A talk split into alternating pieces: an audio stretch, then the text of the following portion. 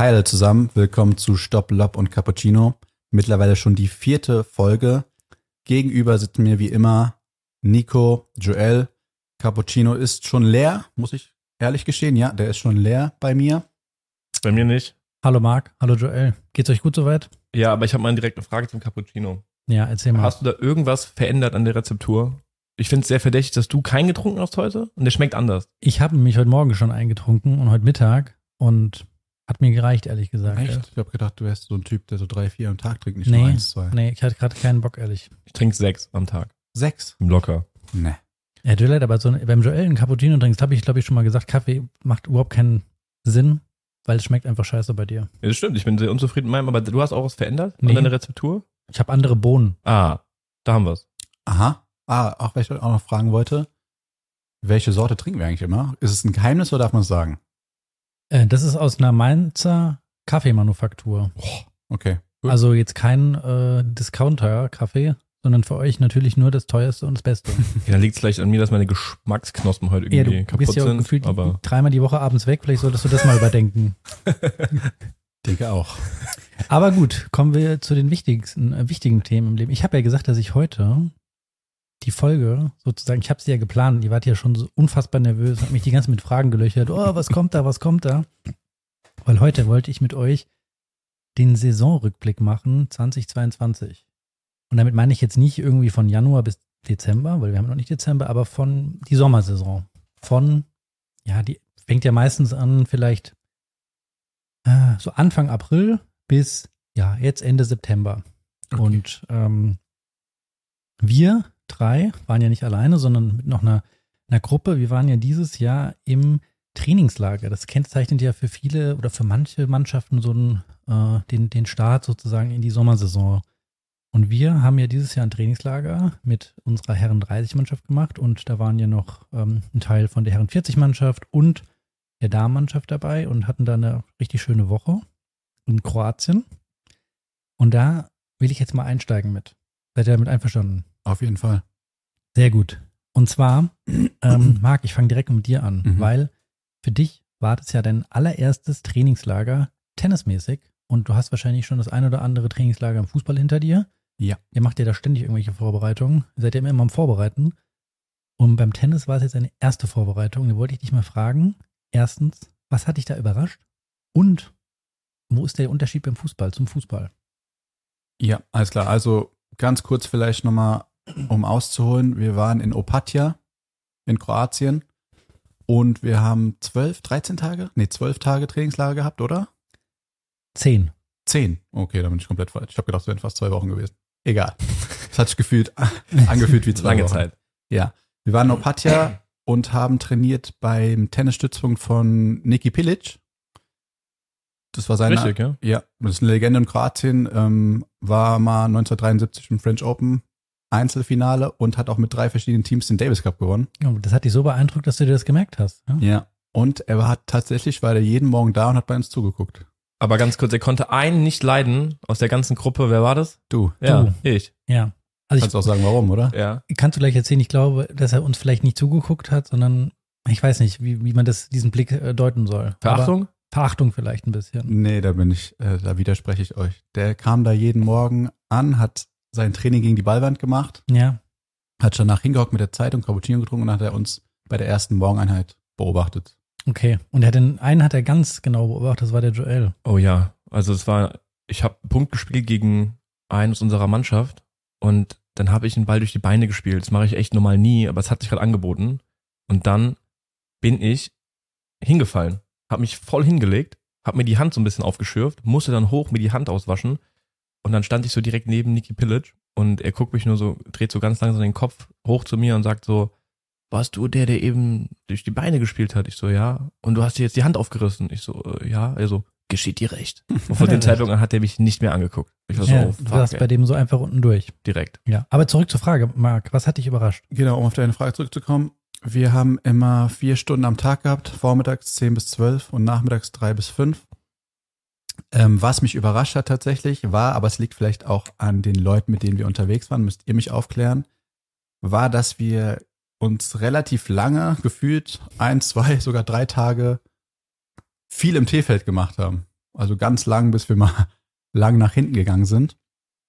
Und Wir hatten Ja. auch noch Konditionstraining. Hatten wir auch noch in unserem Trainingsplan.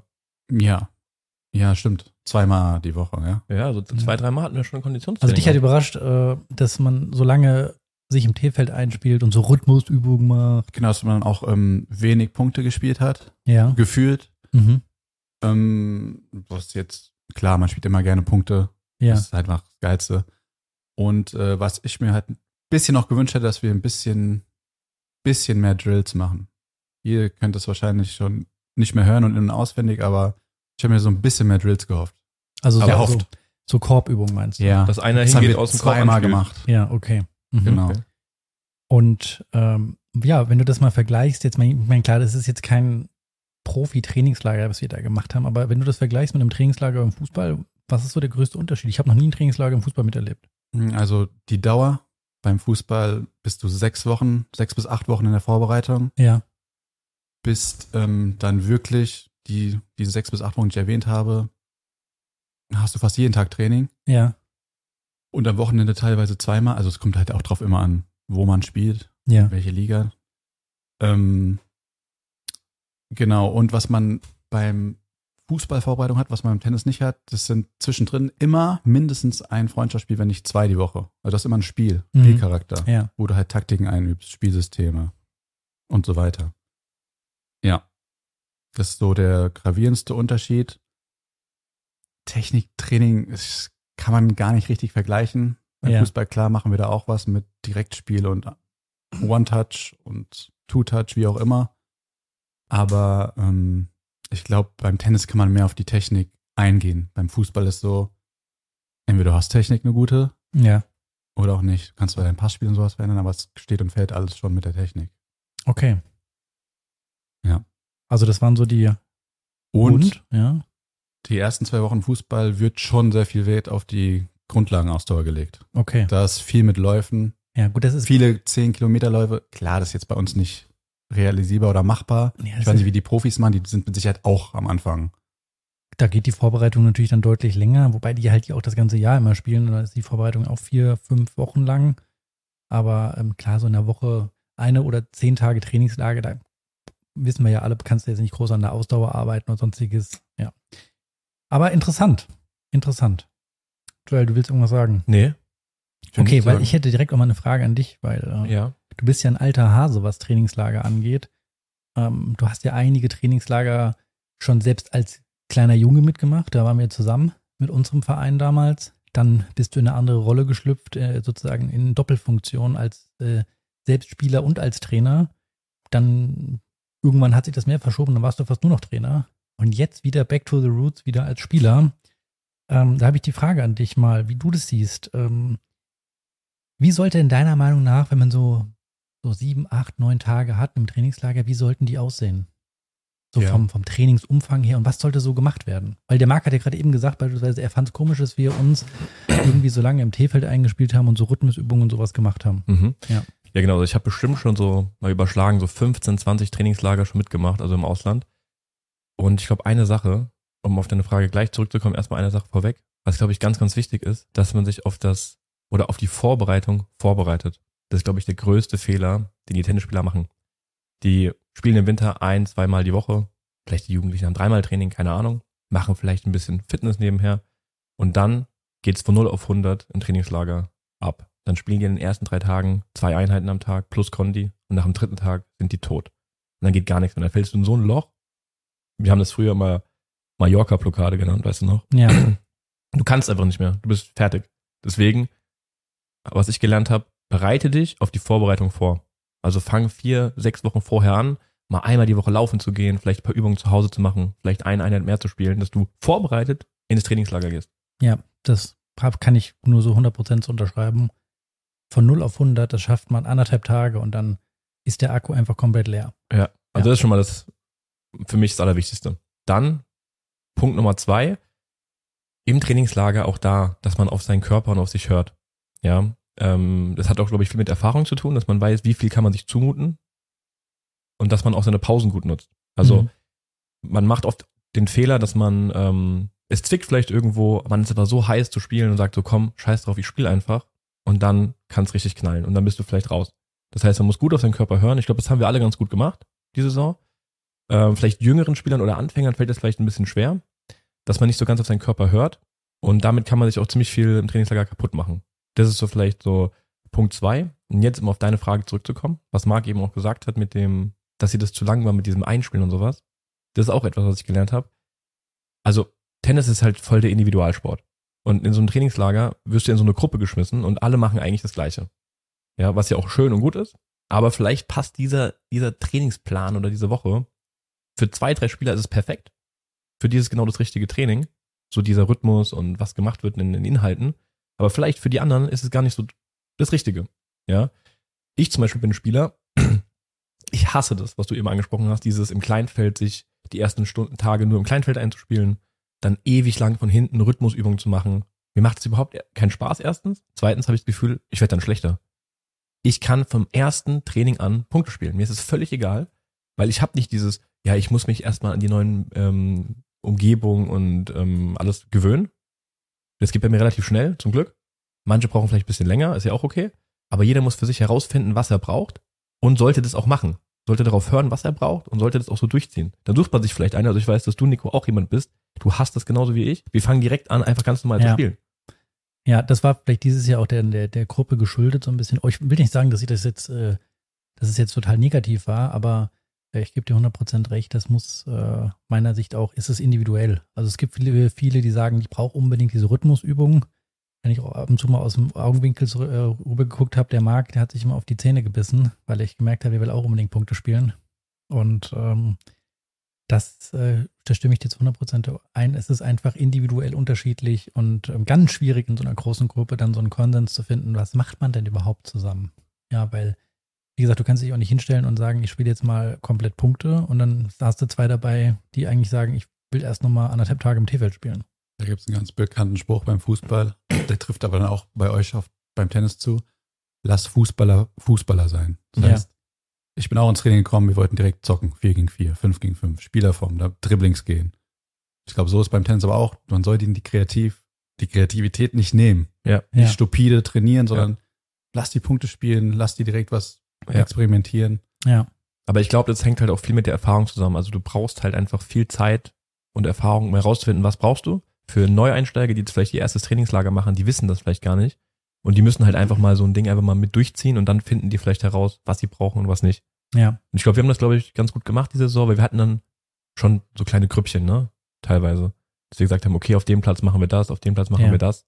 Da kann man das schon ganz gut äh, handeln. Aber das ist etwas ganz Wichtiges, glaube ich, dass man das trotzdem, man packt alle in eine Gruppe, aber es soll, ist trotzdem noch ein Individualsport. ja. Marc, wie äh, war die Intensität für dich? War das dir zu hoch? Also vier Stunden Tennis am Tag, vielleicht, da sage ich immer, ähm, vier Stunden Tennis, um das mal einzuschätzen zu können, für Anfänger sind vier Stunden Tennis nicht viel.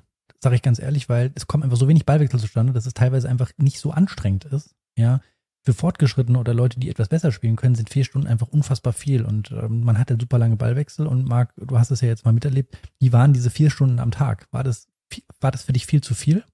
Jill hat vorhin angesprochen von 0 auf 100. Für mich war das von 0 auf 100. Ja. Also vorher waren Also die Plätze ich- noch nicht offen. Um dich zu unterbrechen, du bist ja nicht der Einzige, dem das zu viel ist, aber du hast es auch so empfunden, ja? Ja, es war mir zu viel und ihr habt ja, ich meine, ihr habt auch ungefähr ähnlich viel Pause gemacht, glaube ich, wir drei. Ähm, ich konnte nicht jeden Tag die vier Stunden Einheit gehen. Ja. Ich musste mir meine Pausen nehmen. Mhm. Halt geschuldet wegen den Standard-Wehwehchen, die man eben so hat, die man eben bekommt im frühen, hohen, mittleren Alter, wie auch immer. Aber das war schon heftig für mich, ja. Ja. Also ich hätte gern alles mitgemacht, aber es ging einfach nicht. Ja, gut, ich, äh, bei mir ist es ja auch so, dass ich äh, da äh, handgelenkstechnisch da Probleme hatte und da, ich hätte gerne mehr gespielt, es ging aber nicht, aber ich hätte es auch nicht durchgezogen. Wir hatten ja auch, glaube ich, nur von der Gruppe zwei Leute, die jede Einheit durchgezogen haben. Die oder? Ältesten. Das waren aber auch die, die halt ganz viel im Kleinfeld gespielt haben. Wir waren ja, Ja, die das aber- hören. Nein, die haben es aber auch super Das durchgezogen. waren die beiden Ältesten tatsächlich. Das ist echt krass. aber ich glaube, der äh, hier unser äh, Kollege, der Markus, der hat es doch auch durchgezogen, oder? Der hat doch auch jede Der kam Einheit. knapp dahinter, ja. Ja, das war, glaube ich, dann auch sein Ehrgeiz, zu sagen, Ja. ich mache jede Einheit. Ja, ja ich glaube, beim, beim Trainingslager, was immer unterschätzt wird, ist, man kommt ja meistens so aus dem kälteren Region in Deutschland und fliegt dann äh, vielleicht nach äh, Spanien oder wie wir jetzt nach Kroatien, das ist einfach nochmal eine andere Klimazone und das wird auch total unterschätzt, wie belastend das immer noch ist, wenn du dann plötzlich mal einen Tag in der Sonne stehst und ja, wir hatten ja bei uns ja auch zwei, die sich einen Sonnenstich abgeholt haben. Einer, Ähm, einer sitzt hier. Einer Ja, sitzt hier, ähm, das waren wieder ich und Marc. Also, und dann ähm, unterschätzt man das auch, dass man sich ja irgendwie auch erstmal so zwei, drei Tage an dieses Klima gewöhnen muss. Ja, und auch an den Tag an sich. Also ich meine, was macht man dann abends? Man geht was essen, man, man trinkt was, man ist lange wach. Ja. Und auch da, nach drei Tagen musst du dir irgendwo auch deine, deine Auszeit Regenerationszeiten holen. und Auszeiten holen. Das hältst Ja. du sonst gar nicht durch. Ja, ich, also ich muss hier, Joel, wir haben wahrscheinlich schon so viele Trainingslager zusammen und haben da schon so oft drüber gesprochen, weil ich sehe es genauso wie du, Vorbereitung auf die Vorbereitung. Und ähm, ich bin auch ein Fan davon, auch wenn der, äh, der Drang dann immer sehr groß ist, direkt auf den Platz zu gehen und sofort loszulegen, dass man wirklich tatsächlich langsam anfängt. Ja. Also nicht sofort am ersten Tag, ich spiele fünf Stunden und zur Feier des Tages gehe ich nochmal Strandläufe machen, weil da weißt du am nächsten Tag, das war mein letzter Tag. Also du meinst mit langsam Anfang von der Anteil der Stunden nicht auf dem Platz jetzt, was die Nee, nicht Inhalte die, nicht die angeht, Intensität auf dem Platz, sondern die Anzahl, sozusagen das Ja. Volumen. Ja, also, dass ja, du nicht genau. äh, direkt vier Stunden plus Konditionstraining, weil das hat, hatte ich, ähm, der, äh, unsere beiden, die das organisiert haben, da hatten die gesagt, ja, sie haben noch eine Überraschung, sie haben noch einen Konditionstrainer. Und da hatte ich wirklich schon nicht Angst, weil ich denke mir so, oh nein, wenn das so ein Typ ist, der uns komplett hier am Strand Sprint machen lässt und äh, weißt du, alle ziehen mit und wir machen da, äh, keine Ahnung, 50 Liegestütze und äh, wir haben da so einen brutalen Muskelkater, aber ich Der glaub, war ihr- top. der war richtig gut. Ja. Richtig gut, ja. Könnt ihr ja vielleicht mal erzählen, wie ihr das so empfunden habt bei dem. Ich war happy, dass der richtig gut war. Ja, also ich glaube, das war ja auch ein in, in Kroatien ein bekannter Konditrainer, der hat schon mit vielen Profispielern auch gearbeitet, was er so erzählt hat. Medvedev hat er erzählt. Mhm. Ähm, und der hat das einfach von der Inten- Intensität genau richtig gewählt. Der konnte gut einschätzen, was wir für eine Gruppe sind und hat genau das eben nicht gemacht, dass er uns zerstört hat, sondern hat ähm, das einfach als zusätzliche Stunde gesehen von uns, die wir haben und hat einfach so ganz, ganz leichte Sachen gemacht, die uns geholfen haben und hat uns nicht einfach sinnlos zerstört. Das war echt mega, mega gut. Marc, wie hast du? Kannst du dem beipflichten oder? Doch, bin ich voll Joels Meinung. Aber es war auch anstrengend, fand ich. Ja, Also teilweise auch Übungen gemacht, die ich davor noch nicht die war kannte. koordinativ. Das war Gerade die lustig zu sehen. koordinativen Sachen, wo du dann echt dein Gehirn Da anstrengen habe ich nur noch Flashbacks, wenn ich da manche, ein paar Erinnerungen, ja. War echt heftig. Und ähm, ja, aber viel Schwerpunkt auf den und wie gesagt Koordination. Ja, Also rundum sehr gelungen. Aber das macht ja dann einen guten Trainer aus, weil du hast ja eben auch gesagt, ähm, wir sind schon ganz, ganz viele Trainingslager haben wir als Trainer miterlebt. mhm. Und ich glaube, das macht ja auch einen guten Trainer aus, dass er nicht da so im Trainingslager den Drill Instructor raushängen lässt und die Kinder komplett zerstört, sondern dass er auch herausfindet, wer braucht jetzt was, wer braucht vielleicht mal eine Pause und auch diesen Spieler dazu zwingt, mal zu sagen, mach mal eine Pause, weil die Kinder, die können das noch nicht einschätzen wie Nee. wir. Und Ja. ich glaube, das ist ganz wichtig bei einem guten Trainer, wenn man ein Camp organisiert, dass man auch ganz gezielt die Pausen den Leuten gibt und setzt. ja, ja. Ja, also ähm, um euer Fazit nochmal zu kriegen zu unserem Trainingslager. Ähm, Punkte von, von 1 bis 10. Marc? Also ich war schwer begeistert generell.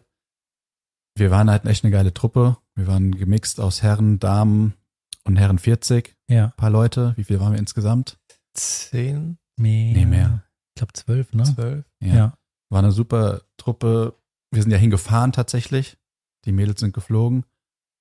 Ähm, ich habe halt vergleichsweise jetzt nichts, wo ich mich jetzt drauf Ja, stützen kann und so, aber ich fand schon fand's gelungen. eine 10 von 10. Also Ja. der Ort war super schön, Essen drumherum.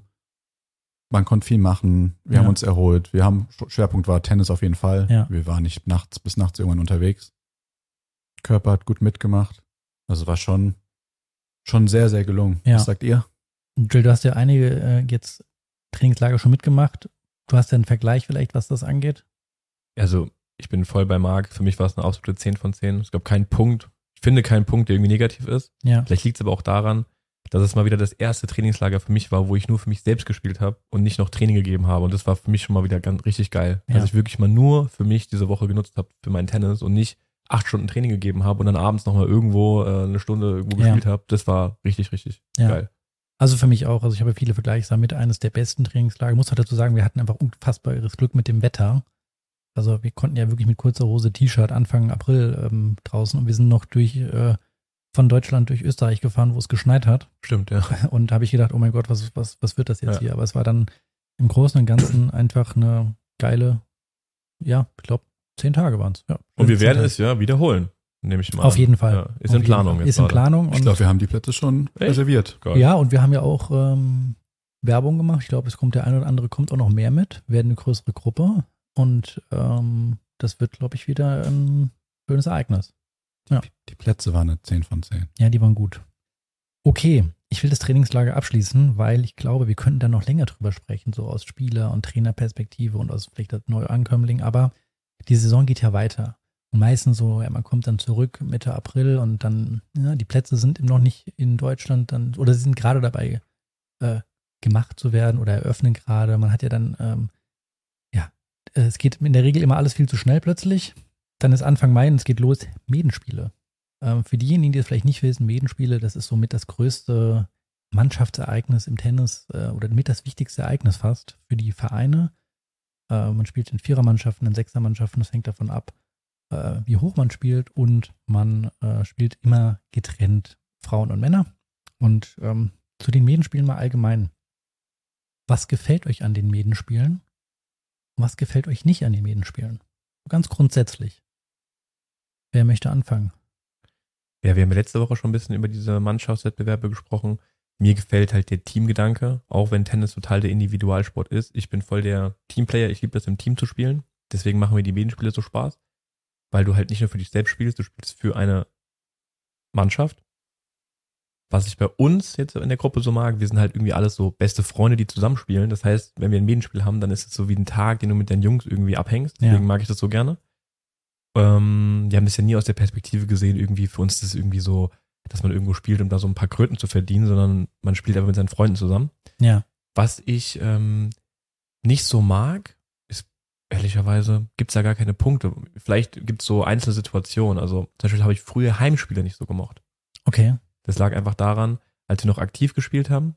Und äh, da war vielleicht auch ein bisschen mehr Druck dahinter, so von Vereinsseite. Und dann ähm, waren wir beide auch Mannschaftsführer, Nico. Wir Ja. mussten uns an dem Tag auch um alles kümmern. Also wir waren für den Oberschiedsrichter da, der hatte irgendwelche Fragen, die Gegnermannschaft, mussten uns um Essen kümmern, um alles, alles organisieren. Da musst du dein eigenes Match noch spielen. Und man darf nicht vergessen, das vergisst du ja, wir hatten dann teilweise auch nochmal Hilfe von Spielern, die jetzt nicht aus der Umgebung kamen, sondern irgendwo aus dem Ausland und sich um die auch noch zu kümmern. Richtig, da musst du dich auch noch um die kümmern, die vom Flughafen abholen und und und. Und das ist dann schon, also dann waren die, diese Spieltage für mich eigentlich dann fast nur noch Stress und ich konnte das gar nicht genießen. Ja. Gerade bei den Heimspieltagen. Deswegen habe ich Auswärtsspiele geliebt, weil dann musstest du dich da schon mal um viel weniger kümmern und konntest dich mal auf dein Tennis konzentrieren. Mhm. Das ist aber jetzt bei den Herren 30 schon wieder viel, viel besser geworden. Ja. Jetzt genieße ich so einen Tag wieder richtig. Okay, interessant. Marc, du bist ja jetzt als, sag ich mal, Quereinsteiger wieder in die Medenspiele. Du hast ja vielleicht nochmal einen ganz anderen Blick drauf. Äh, Medenspiele, was findest du daran gut und was findest du daran, wo du sagst, oh nee, irgendwie, Also da ich ja vom Fußball, zum Fußball ist es ja komplett anders, so ein ja, Spieltag, ja, ne? aber Fußball ist ja Teamsport komplett Ja, und deswegen finde ich auch schön, dass die Medenrunde gibt, eben nicht nur Turniere beim Tennis, denn Ja. wie du ja schon gesagt hast, der Teamgedanke ist schon, das macht schon Lust und Laune, da fiebert man viel mehr mit, ja, wie du auch letztes Mal angesprochen hast, da hast du ein halbes Match hinter dir, nur weil du deinem Freund zuguckst oder jemand aus deiner Mannschaft. Ja. Das ist schon schön. Ich freue mich wirklich jedes Mal auf die fünf, sechs Spiele, die man hat. Ich spiele ja vorwiegend bei der Herren 30-2 und mache da auch Mannschaftsführer, weil du es eben angesprochen hast, mit jemandem zusammen. Da sind jetzt zwar, ist jetzt zwar keiner von meinen Freunden dabei, aber wir sind eine ganz gute Gruppe auch, die sich versteht und Ja. ähm, fiebern alle wirklich immer den Sonntagen entgegen. mhm. okay. Und mir ist auch egal, ob es Heimspiel oder Auswärtsspiel ist. Ich freue mich einfach jedes Mal Ja. drauf. Ja, also ich bin da, was das Positive angeht, komplett bei euch. Dieser Tag da mit den, mit den Leuten zu verbringen, ähm, das ist mir dann auch egal im Endeffekt, wie lange es dauert, wobei ich auf die Zeit gleich nochmal zu sprechen komme, weil man, man weiß, okay, du fährst, stehst teilweise um sieben Uhr morgens auf, fährst da irgendwo vielleicht zwei Stunden ins Saarland und spielst dann da und du kommst irgendwann abends zurück und der Tag, du weißt, der ist halt einfach komplett mit deinen Jungs und ähm, hast einen lustigen Tag, es wird viel dummes Zeug auch gequatscht und ähm, ja, dann natürlich noch äh, da mitfiebern und äh, ja, zusammen gewinnen, das ist schon ein Ding. Aber ich muss ganz ehrlich sagen, was mich an den Medenspielen äh, immer auch so ein bisschen gestört hat oder nervt, ist, ähm, die Organisation manchmal ist ein bisschen kompliziert. Als, weil ihr seid ja Mannschaftsführer, ihr merkt das ja auch. Ich finde teilweise, wo ich in absoluten, äh, bei mir einen absoluten Nerv getroffen wird, ist, wenn ich zwei Tage vorher eine Nachricht bekomme, ich kann da nicht und wie auch immer. Von Wir haben- eigenen Spielern meinst du aus der Mannschaft? Ja, also Dennis, wenn du das hörst, ja, wenn du noch einmal mir einen Tag vorher eine Nachricht schreibst, ja, ähm, dann, äh, ja, dann muss ich dich, glaube ich, irgendwann wirklich mal Ein Tag vorher wäre schön bei ihm. Du meinst in der Nacht noch. In der Nacht noch, ja. Nee, also da hat man ja häufig mal solche Sachen erlebt, aber bei uns ist das ja in der Regel, ich glaube, das ja wunderbar gut. Was mich manchmal nervt, ist bei den Medenspielen, es dauert mir manchmal einfach zu lange. Nicht der ganze Tag, sondern beispielsweise, wo ich schon innerlich äh, ja, Magengeschwüre kriege, wenn ich sehe, Spielbeginn ist 10 Uhr, da spielt sich einer eine halbe Stunde ein. Da gehe ich auf, als Mannschaftsführer oder hin und sage so, was machst du da? Es ist jetzt 10.30 Uhr, ihr habt noch keine Aufschläge gemacht, fang mal an, die wollen alle fertig werden. Mit ja? dem Hintergrund, dass sie sich davor schon genau. eingespielt Davor, haben. man, man spielt sich ja um 9 Uhr ein, dann spielt man vielleicht eine halbe Stunde oder 20 Minuten, dann kurz Pause, dann spielt er sich mit seinem Gegner nochmal eine halbe Stunde ein. Und keiner macht Anstalten zu sagen, wir gehen mal ans Netz und machen mal Volleys und Aufschläge. Vielleicht, weil die Leute manchmal auch so nervös sind, ne? Das, ist auch so ein sein. Punkt, ja. Und dann, ja, ich weiß, dass es auch nicht das richtige Mittel ist, dass ich dann auf den Platz gehe und sage, fang jetzt sofort an. Ja, du musst jetzt anfangen, weil sonst wird das halt einfach Ewigkeiten dauern. Ja. Und das zweite ist, ähm, dass es mir manchmal, ähm, ja, es wird einfach zu lange zelebriert. So, oh, wir stellen mal das Doppel auf, ja, und Mhm. dann, ähm, oh ja, wir machen da nochmal kurz Pause und hier und da. Also der Tag, der zieht sich dann raus, obwohl man eigentlich gar nicht so richtig was macht. Ja. Ja, ich, da gebe ich dir recht. Und ich finde, man könnte entgegenwirken, wenn man auch die Zählweise ändert. Das wäre so ein Punkt, den ich vielleicht habe bei den Wedenspielen. Ja. Also ich habe zum Beispiel mal eine Saison in einem Team in Frankreich gespielt und die hatten eine viel bessere Zählweise. Und zwar haben die die Einzel, äh, haben die den dritten Satz ausgespielt. Das fand ich super. Da war gerade bei uns diese Umstellung auf Match Tiebreak. Finde ich auch. Und im Doppel haben die dann dafür Match gespielt und No Ad. Das bedeutet, bei Einstand ist entscheidender Punkt. Das heißt, die Doppel waren super intensiv Ja. und ging mega schnell. Ich finde, bei uns ist es oft so, dass das Doppel sich super lange zieht. Ähm, und manchmal sind die Medenspiele ja auch schon nach den Einzelnen entschieden und dann stehen alle auf dem Platz und spielen Doppel und das plätschert so dahin. Ja. Und da kannst du durch diese Zählweise so ein bisschen mehr Action reinbringen. Ja. Ja. Und hast dafür halt dann im Einzel auch irgendwie äh, dann halt so ein, sag ich mal, ein ehrlicheres Match, weil du einen dritten Satz ausspielst. Ja. Das fände ich gut. Das ist halt bei uns manchmal so ein bisschen, weil du sagtest eben, das zieht sich so lang. Das liegt mir mein, bei den Doppeln, habe ich oft das Ja. Gefühl, dass die das so ewig in Länge ziehen. Hier steht mein Bier auch als Negativ-Highlight. Dritter, dritter Satz wird nicht ausgespielt. Mhm. Mhm. Okay, jetzt äh, Marc, du ähm, hast das ja so ein bisschen mitbekommen, ist das ja auch so eine Kultur bei den Medenspielen, dass die Heimmannschaft so ein bisschen die Verpflegung übernimmt für die Gastmannschaft. Ja. Aus deiner Perspektive, klappt das gut?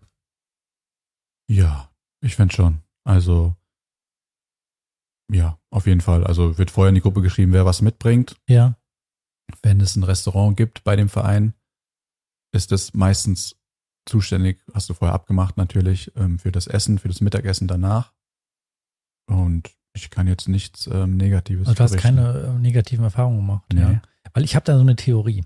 Ich Ich hab- glaube, ich habe die gleiche Theorie. Wir haben noch nicht vorher drüber gesprochen. Ich bin mal Nee. gespannt, ob wir die gleiche Ich habe haben. die Theorie, die Theorie, ich habe mich folgende Theorie.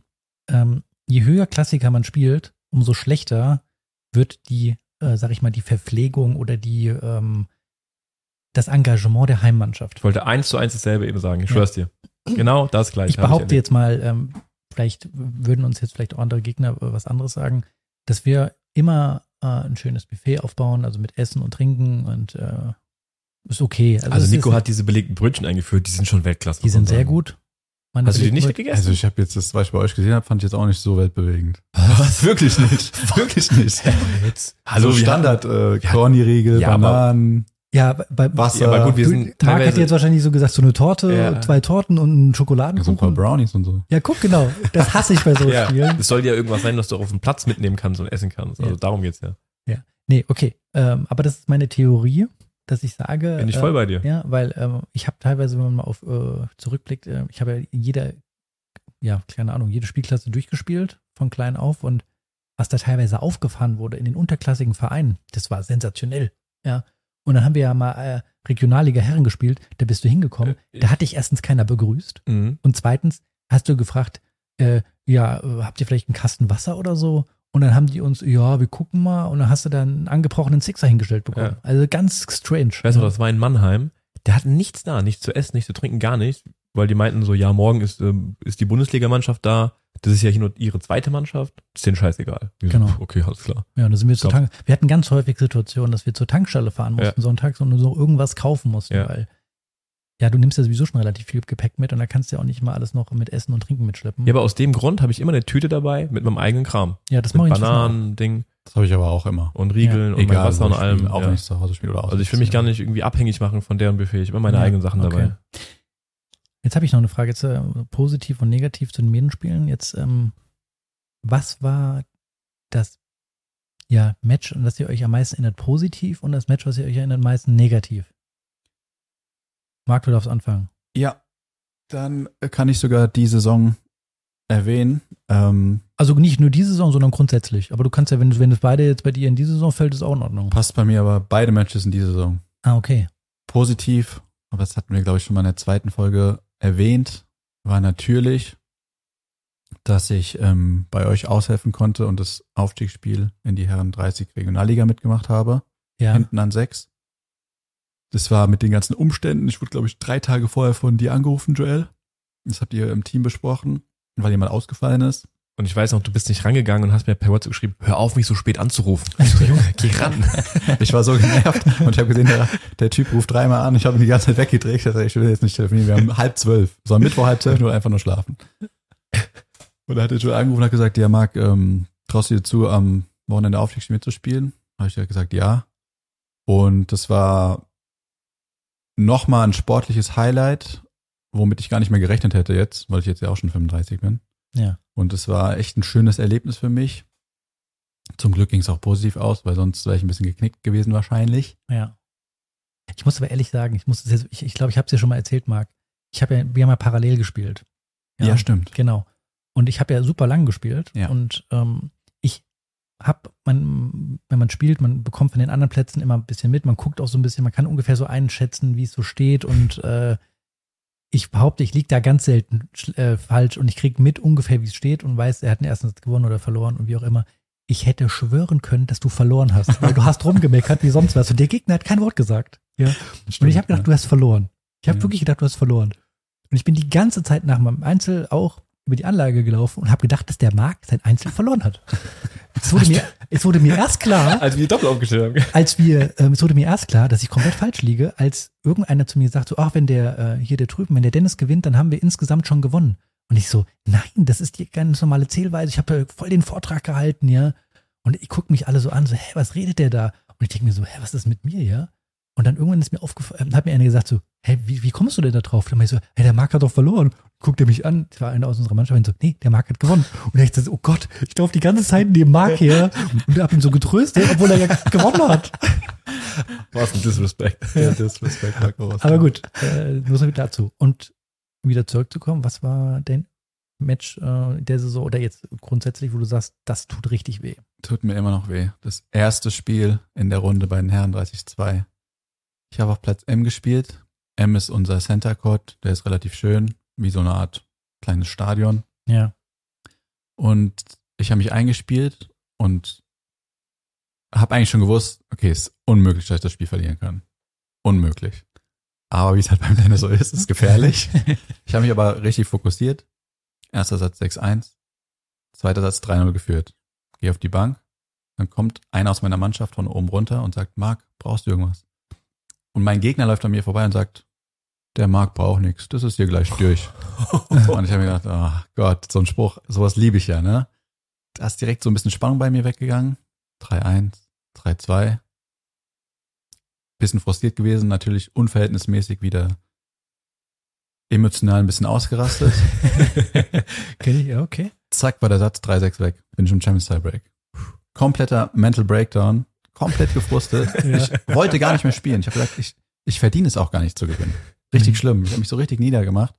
Habe beim Champions Tiebreak 7-10 verloren. So als erstes Spiel. Und- Und ich wollte eigentlich kein Spiel verlieren. Das ist direkt mal so ein Statement, ne? und direkt, Ja. direkt abgeholt worden. Okay. War gut, vielleicht, dass direkt am Anfang der Saison passiert. Ja, manchmal ist es auch gar nicht schlecht, dass so ein bisschen wachrütteln. Weil dann Ja. ist mir auch nicht mehr passiert. Joel, dein bestes und dein schlechtestes Match. Ja, Du hast eine lange Karriere, ich meine. Ja. Also ich will das mal auf einen ganzen Medienspieltag beziehungsweise auf eine Saison beziehen. Ich fange mit dem Positiven an. Und zwar erinnere ich mich an einen Spieltag in der Oberliga, das war eine Saison, da haben wir gesagt, okay, wir spielen die Saison ohne ähm, eingekaufte Spieler, ohne Ausländer und haben nur mit Eigengewächsen gespielt. Und es war so vom Verein so, okay, probiert, ihr kriegt äh, grünes Licht. Wir waren dann schon ein bisschen so, okay, müssen wir es auch packen. So, sind wir nach Mutterstadt gefahren und ähm, haben mit sechs wirklich Eigengewächsen aus dem Verein gespielt die hatten ein super Team. Die hatten, glaube ich, an eins einen Tschechen, den Lajoviek, der stand da 250 oder so ATP. Der hat einen echten Bombenteam an zwei in Inder. Mhm. Und wir fangen an zu spielen und nach die ersten Matches ähm, sind vorbei, steht 0-5. Wir schon so, boah, krass. Wir sind dann auch zwischenzeitlich in die Halle gewechselt. Und es lief das letzte Match. Patrick hat gespielt, Ja. lagen im ersten Satz schon hinten und wir lagen alle so in der Halle rum auf dem Teppich und haben mal so geguckt und dachten so, oh, Alter, wie wir unter die Räder kommen. Scheiße, Mann. Ja. Da sind wir direkt im Abstiegskampf drin. Horror. Patrick hat irgendwie sich durchgewurschtelt, hat eine match tiebreak gewonnen, aber es hat auch keinen mehr gejuckt. Wir dachten, das Ding ist hier durch. So, wir fahren mit dem Bus wieder raus, weil es hat aufgehört zu regnen sind dann wieder auf die ähm, Sandplätze gefahren. Auf dem Weg dorthin, ein anderer Mannschaftskollege musste kotzen, weil dem war schlecht, der war komplett am Arsch. Dachten wir schon so, ey, das ist Stimmt, dem komplett, ging's ja so schlecht da. ja, wir waren, dachten so, das ist komplett vorbei hier. Dann haben wir Ja. irgendwie Doppel aufgestellt. Ich weiß noch, Markus und ich haben gegen eins und zwei gegen die beiden Ausländer gespielt und plötzlich, Muss vielleicht gleich kurz dazu sagen, nach der alten Zählweise konnte man damals noch, so die haben wir eingeführt, nach 5-1, also man fünf Einzel verloren hat, da konnte man noch gewinnen. Genau. Das geht ja jetzt momentan nicht mehr, weil das wird ja gezählt, jeder Sieg zählt einen Punkt und so damals war das, dass jedes Einzel zwei Punkte gezählt hat und das Doppel drei Punkte. Somit konnte man noch, wenn man 5-1 hinten liegt, gewinnen. genau, schon 0-10 Genau, und dann hat der Patrick sein Einzel geholt, also 10-2 richtig. und dann haben wir irgendwie Doppel gegangen. Und äh, wir haben irgendwie den ersten Satz gewonnen und dachten schon so, oh, okay, krass. Dann haben wir gesehen, ihr habt auch einen ersten Satz gewonnen neben uns. wir haben, Patrick und ich haben ja ganz schnell gewonnen. Ja. Ja. Und dann, ähm, ich glaube, wart ihr fertig, seid zu uns gekommen. Wir waren im Match-Break. Und Ja. da war dann auch ein bisschen was los und die Zuschauer waren dann auch so voll gegen ihre eigenen Spieler. Wie kann das sein? Wie können die zwei hier verlieren? Das gibt's doch nicht. Und dann haben wir tatsächlich im Match-Break gegen die gewonnen. Das war Ja. schon für mich irgendwie krass. Und dann war das entscheidende Doppel. André und Leo Genau. und haben auch im Match-Break irgendwie, keine Ahnung, 10-6, 10-7 gewonnen. Und wir haben dann nach 0-10, 11-10 gewonnen mit so einer richtigen Rumpftruppe. Der eine schon irgendwo kotzend in der Ecke in so einem Feld liegen. Wir dachten, Ja. das geht gar nichts mehr. Den Spieltag habe ich in Erinnerung. Das war für mich so ein absolutes Highlight, weil habe ich nicht nochmal erlebt. War, war, das stimmt. Ja. Und ähm, Negativ? negativ? Da würde ich eine ganze Saison nehmen. Und zwar sind wir 2010 in die Regionalliga aufgestiegen und waren alle sau motiviert. Wir waren da jung, wir waren Anfang 20, waren richtig motiviert und dachten so, wir können da was reißen und haben irgendwie lief alles scheiße. Wir haben Ja. irgendwie immer die falschen Spieler an den Spieltagen eingesetzt, wo wir dachten, da können wir was holen, sind, also haben uns komplett verpokert und sind komplett unter die Räder geraten und sind sang- und klanglos abgestiegen, haben, wurden richtig vermöbelt Ja. und das war ein richtiger Wachrüttler, dass wir gemerkt haben, so, okay, so funktioniert's hier nicht. Was da aber gehören cool wir war, vielleicht auch gar nicht hin. da gehören wir vielleicht, also mit der Truppe Ja. haben wir dann auf keinen Fall hingehört. Da waren ganz viele Spieler in der Liga, die dann noch mal eine, eine Profikarriere eingeschlagen haben, zum Beispiel Yannick Maden, Ja. Yannick Hanfmann. Ähm, also es war cool, gegen Ja. die zu spielen, aber sportlich gesehen war es die frustrierendste Saison ja, überhaupt. das stimmt. Und bei dir? Bei mir, ähm, ich habe da, wenn ich, habe ich zwei, äh, positiv kann ich erstmal erzählen, weil das, ähm, das werde ich irgendwie nicht vergessen. Das war bei den Herren unser Aufstiegsspiel in der Oberliga. Ähm, also da ging es um die Meisterschaft. Wir haben gegen ein saarländisches Team gespielt. Das war 2015.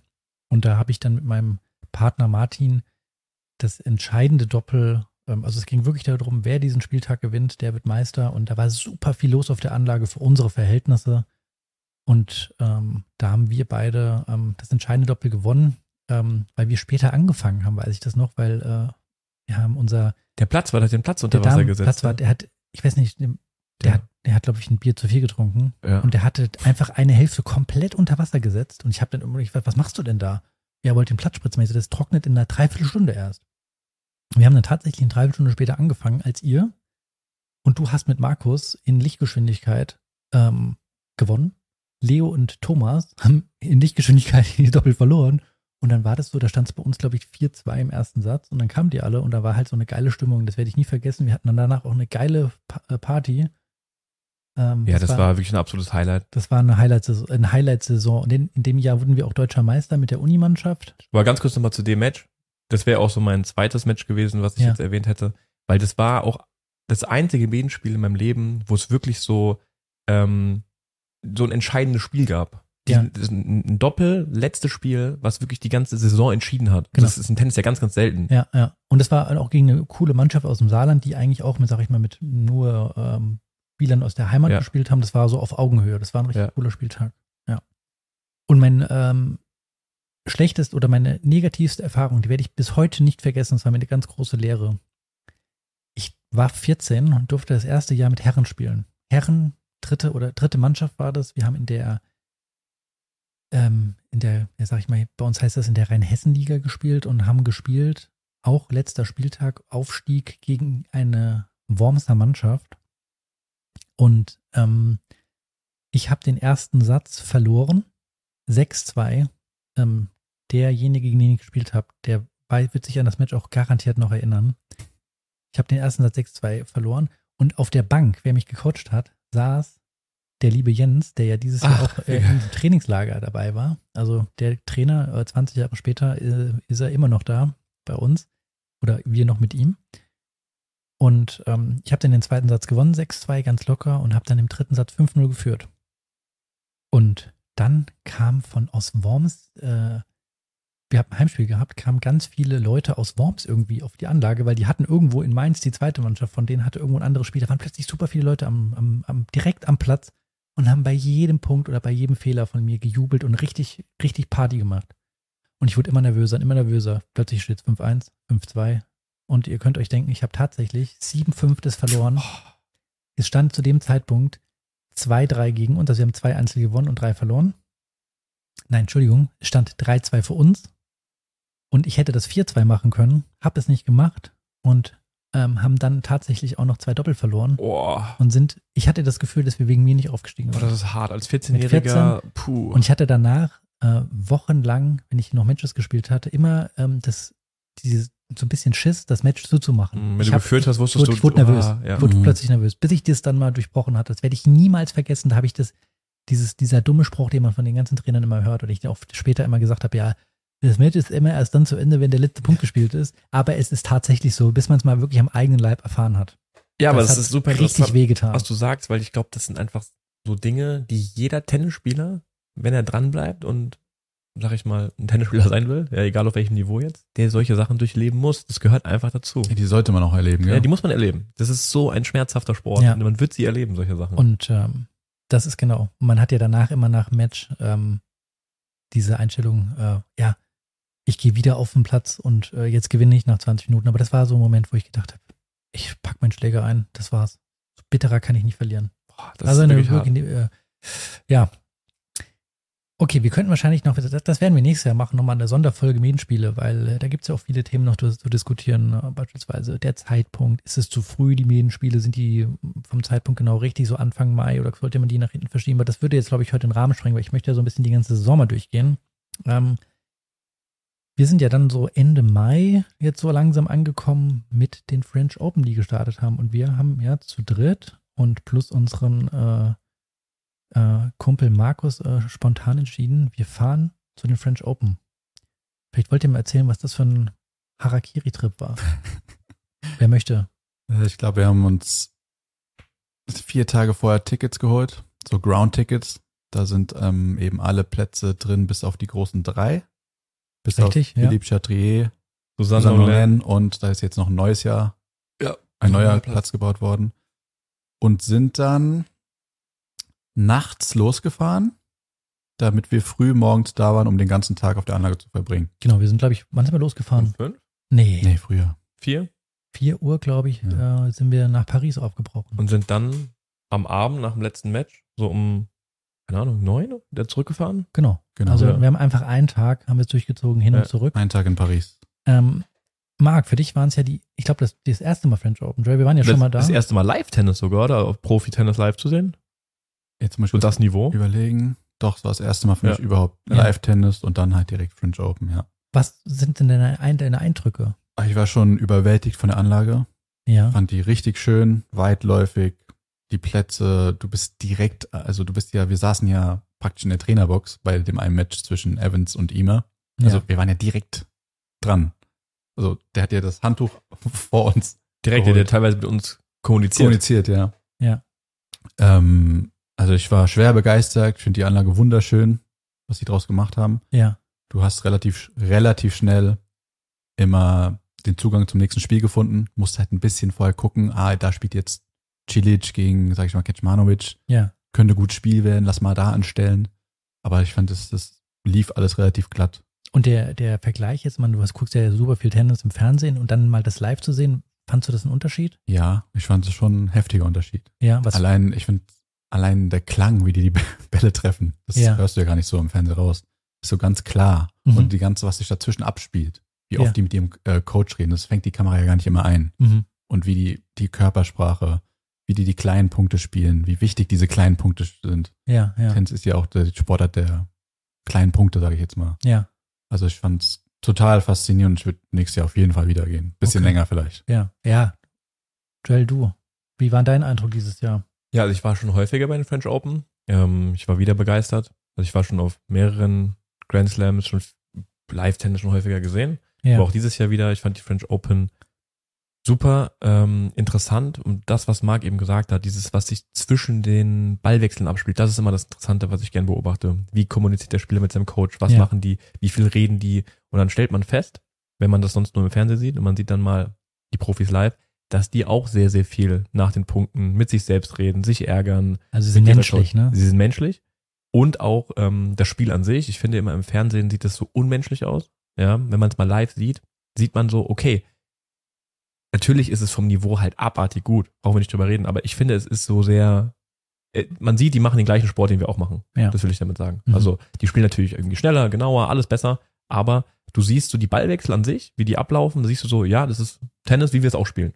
Mhm. Ja, deswegen finde ich es live so interessant zu sehen. Ja, Und vor allem halt dieses Zwischendrin. Und wir hatten halt das Glück, dass wir bei diesem einen Match, das war Ima gegen Dan Evans, wirklich ganz, ganz vorne saßen an der Box, wo die Spieler ihre Handtücher reinlegen. Und wir hatten so eine gewisse Connection zu Dan Evans. Und er Mhm. hat es halt dann irgendwann gecheckt, dass wir für ihn sind. Und wir haben ihn immer so richtig verrückt gepusht. Und Und die er hat dann, Mehrheit, muss man dazu sagen, war auf Seiten von ihm. ja. Und der Evans hat dann häufig wirklich in unsere Ecke geguckt und hat uns dann so die Faust gegeben. und wir wussten dann so, okay, hier kommen wir nicht mehr weg. Wir sind jetzt Teil seines Teams und mussten dieses Fünfsatz-Match war glaube ich, Vier Satz. Viersatz, aber es ging vier Stunden. Ja, ewig. Ja, haben wir uns das reingezogen und wir hatten schon so eine Connection zu ihm. Das fand ich schon cool. Und einmal kam hier auch Ima und hat sein ähm, Handtuch geholt und hat irgendwie so einen Breakball abgewehrt und hat dann zu uns gesagt so, sorry guys. Er hat gesagt, sorry guys, I can't play tennis too. ja, genau. Er hat schon ganz genau Ja. gemerkt, dass wir nicht für ihn aber war nicht unfair, das muss man ja auch mal sagen. Nein, Nee, natürlich ja, nicht. Nee. Deswegen, so Momente, das sind halt einfach, das vergisst man nicht und das hast du nicht im Fernsehen. Mhm, ja.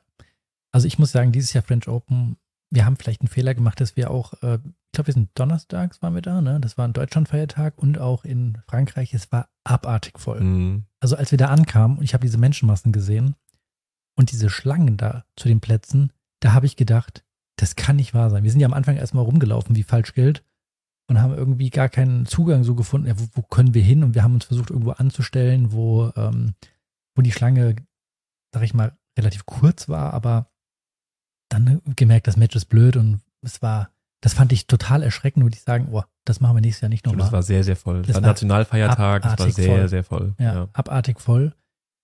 Und ähm, dann im Nachhinein habe ich mich geärgert. Wir haben ein Match gesehen. Das war so schlecht.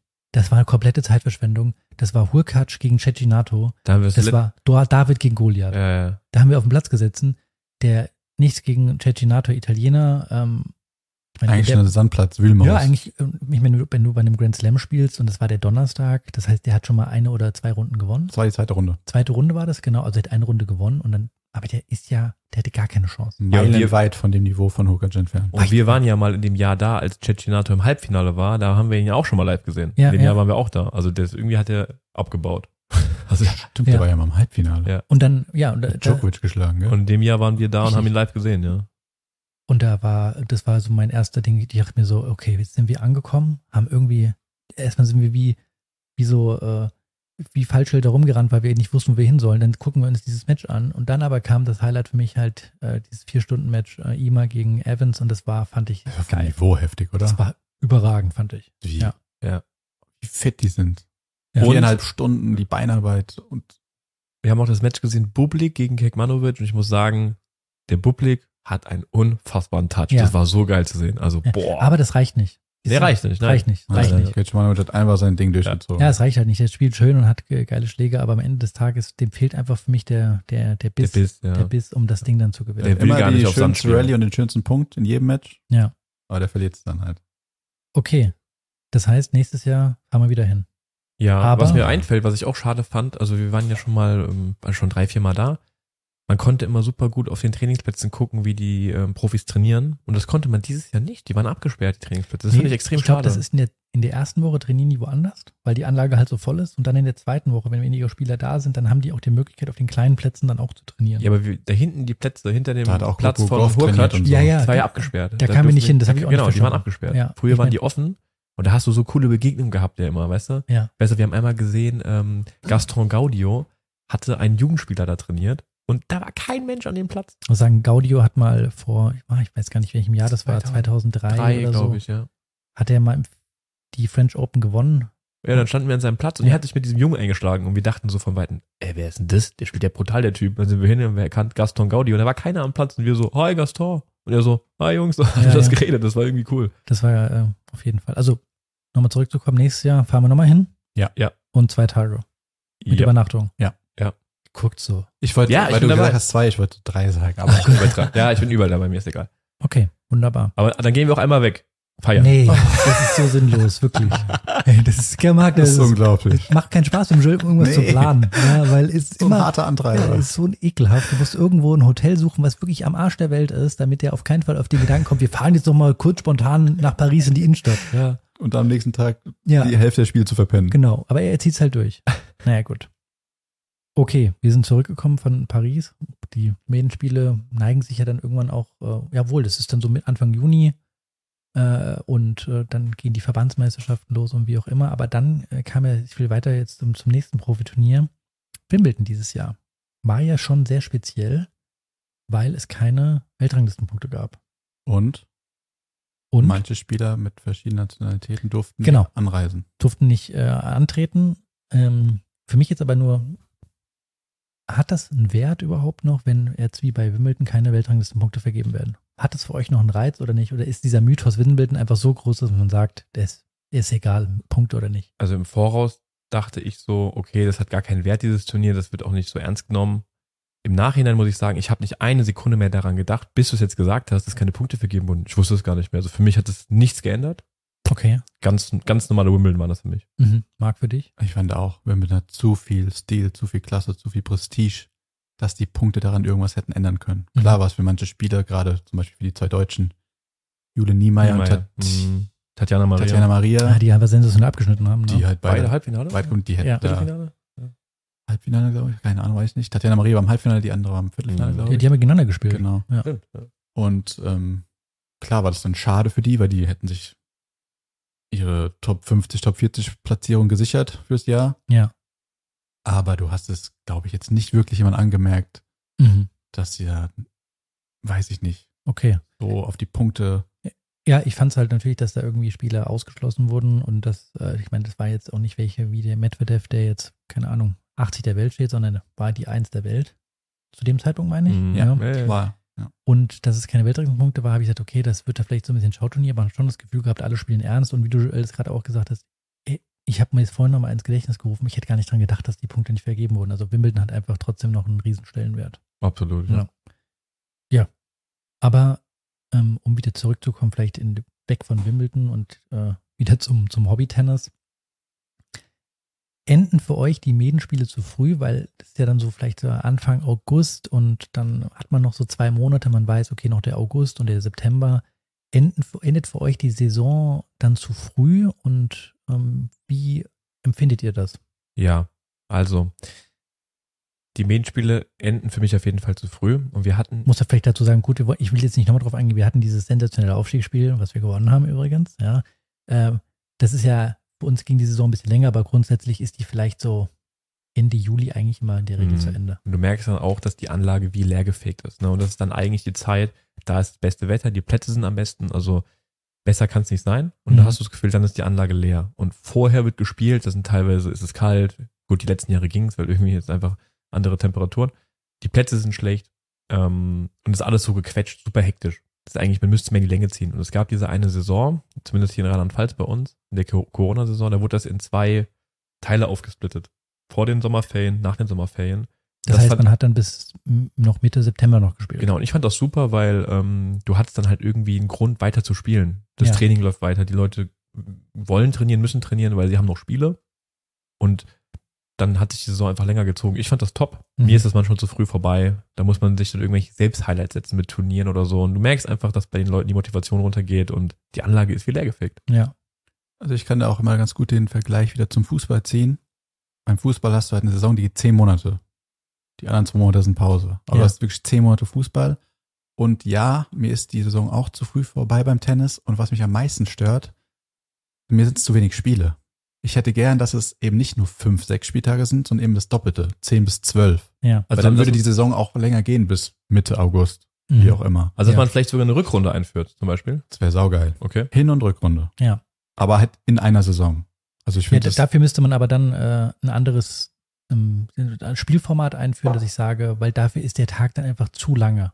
Ähm, dass man sagt, vielleicht Einzel, äh, man spielt ähm, ja wie das normale Format, aber dann Doppel, vielleicht nur ein Langsatz bis neun. Oder aber man spielt Doppel, wie du Joel das schon gerade vorhin vorgeschlagen hat, ähm, Match No. Tiebreak und No Ad, dass das halt einfach ein bisschen zügiger geht, weil ich finde teilweise auch, ähm, es ist bei mir nicht nur der, der Sonntag, der dann wegfällt, sondern teilweise auch der Samstag, weil ich habe irgendwie auch schon den Ärger, ich bereite mich dann Samstag schon so vor, du machst deine Schläger fertig und gut, du gehst dann vielleicht abends dann nicht mehr nochmal raus, sondern du denkst, okay, ich will am nächsten Tag fit sein und da ist, geht schon der ganze Sonntag immer drauf. Wenn ich mir jetzt vorstelle, das ist halt jeden Sonntag, beim Fußball weißt du, stelle ich mir so vor zumindest, spielst um 15 Uhr, aber da geht nicht der ganze Sonntag drauf, oder? Nein, da muss ich komplett widersprechen. Das ist Oh, genau verdammt. dasselbe. Der ganze Okay. Tag ist weg. Der ganze Tag ist weg. Du stehst auf, ist vielleicht noch vorne was, Treffpunkt ist meistens schon zum Spiel der zweiten Mannschaft. Also wenn du Ja. die erste Mannschaft spielst, früh, Okay, halb eins, eins dann habe ich das falsch auf dem Schirm. und dann hast du Spiel und danach Ja. sitzt du halt echt noch, kommst abends um acht wieder. ja, Und ja, ich muss ja auch widersprechen, es ändert sich ja eigentlich nichts daran. Also ich finde ja nicht, dass man das irgendwie verkürzen müsste. Klar, die hast du ja schon mal gesagt, die ist einfach generell das zu lang. Das ist das drumherum. Also der, der Ich das, weiß, den weiß, ganzen du Tag mit den Leuten verbringen, finde ich super, aber dieses manchmal ist es mir zu zäh, bis ich mal in die Pette komme alle. Ja. Und ähm, das, was Joel auf jeden Fall sagt, ähm, nochmal vielleicht wieder zurückzukommen, ich finde es auch super schade, dass nach den Medenspielen im Endeffekt die Anlage wieder dieses Jahr bei uns auch, ich meine, es war traumhaftes Wetter. Äh, und mal vielleicht das Wetter war, war schon fast eigentlich zu gut, weil die ähm, Plätze waren halt irgendwann einfach so trocken und wie auch immer, dass die Plätze schlecht waren, aber die Anlage war leer bei uns. Und das beobachte ich in anderen Vereinen auch, wo ich mir so denke, gut, das ist Urlaubszeit, aber ja auch nicht jeder im Urlaub, aber es wird einfach weniger gespielt. Und das finde ich schade. Total. Ja, das ist, finde ich wirklich, wirklich schade. Um jetzt so langsam abzuschließen, und das beginnt ja auch dann, die Saison geht dann so langsam zu Ende, man hat dann Mitte August bis äh, im September, das ist ja meistens so eine Zeit, wo man dann im September, es wird früh dunkel und ähm, ja, das Wetter ist dann vielleicht auch nicht mehr so gut. Wir hatten dieses Jahr im September, der war schon relativ viel Regen auch. Ähm, würdet ihr sagen, September, ah, Schläger lieber beiseite legen und ähm, ich warte bis zum Winter, machen ja viele, bei uns ja auch. Ja. Äh, Ich spiele nicht und steige erst im Oktober ein wieder zum Winter oder man denkt ihr, nee, Augen zu und durch. Nee. Ich hatte immer Bock, weiter zu zocken und ich sehe es ja auch bei mir, zock weiter Turniere, Ja, daran Spaß gerade. Gerade nach der Medienrunde ist ja für mich auch die Saison nicht vorbei, ja, weil dann beginnen eben die Turniere und mir macht es immer Spaß, eben so ein Match auf Augenhöhe, wie auch immer, einfach diesen Du Matchmodus zu haben, Matchcharakter ja zu du, haben. du spielst halt noch super viele Einzelturniere dann, ne? Es macht Genau. mir aber Spaß und ich, also klar muss jeder für sich selbst entscheiden, aber warum Ja. soll man denn, wenn das Wetter ein bisschen schlechter ist, man hat ja immer die Möglichkeit, noch in die Halle zu gehen, einen Schläger weglegen. Halte ich nicht so viel von. Ich, ich, ja, ich halte davon auch nichts. Also ich spiele einfach zu gerne Tennis, als dass ich da irgendeine Pause machen müsste. Ich habe tatsächlich dann mal zwei Wochen mal nicht gespielt. Das hat mir gut getan. Mhm. Ich habe gemerkt, ich war irgendwie so leer und müsste man musste mal wieder einen anderen Sport machen, mal ein bisschen Fitnesstraining machen, mal laufen gehen. Ich Gefühl, mein Körper war überhaupt nicht mehr spritzig. Da habe Ja. ich das gemacht. Da bin ich auch direkt in die Halle gegangen, ähm, weil es mir draußen einfach zu kalt war und zu nass war. Ich habe keine Lust gehabt, draußen zu spielen. Jetzt bin ich schon seit drei Wochen in der Halle. Ich brauche da, mach da keine Pause. Ich will einfach Ja. weiterspielen. Mir macht es einfach Spaß. Okay. Ja, also ich muss ehrlich sagen, ihr wisst es von mir, ich bin ein Schönwetterspieler. Ich spiele nur bei Sonnenschein, ohne Regen, mit neuen Ja, Bällen. Nico ist ja sehr streng. Ja, weil ich habe einfach zu lange Training gegeben und zu oft im Nieselregen gestanden. Ähm, bin froh, dass ich das nicht mehr machen muss. Ja, geht mir auch ein bisschen so. Ich will mich nicht durchquälen, wenn ich für mich Nee. spielen will und will Spaß haben. Da will ich Ja. nicht im Nieselregen spielen Ja. oder mit alten Bällen. Da habe ich aber keinen Bock mehr drauf. Genau, vor drei Jahren aufgehört habe mit Trainer-Dasein, so neben dem Studium. Da habe ich mir dann irgendwann geschworen, ich spiele mich nur noch auf dem Platz, wenn ich Lust habe. Und das ist bei mir wetterabhängig. Ich bin da echt wetterfühlig. Bin sag das ganz ehrlich. Der fühle Ja. Okay. Ähm, ja, jetzt ist es ja tatsächlich soweit. Heute beispielsweise hat es den ganzen Tag geregnet. Äh, Man kann nichts machen draußen. Es geht jetzt langsam, die meisten gehen jetzt über in die äh, zur Halle. Hallensaison geht los. Ich denke, man kann da auf jeden Fall nochmal so ein Hallenspecial machen. Ja, ja. Übergang, so ist ja immer, wird immer, oh ja, Übergang, Sommer, Winter, von Sandplatz auf vielleicht irgendeinen anderen Blag in der Halle. Ähm, wem fällt das schwer, wem fällt das nicht schwer, aber äh, ich würde sagen, wir lassen uns überraschen, oder? Ja, würde ich auch sagen. Und dann war ich von meiner Seite, hat wieder Spaß gemacht heute. Ich wünsche euch noch einen schönen Nachmittag, Abend. Richtig. Dann sehen wir uns nächstes Mal. Alles klar, bis dann.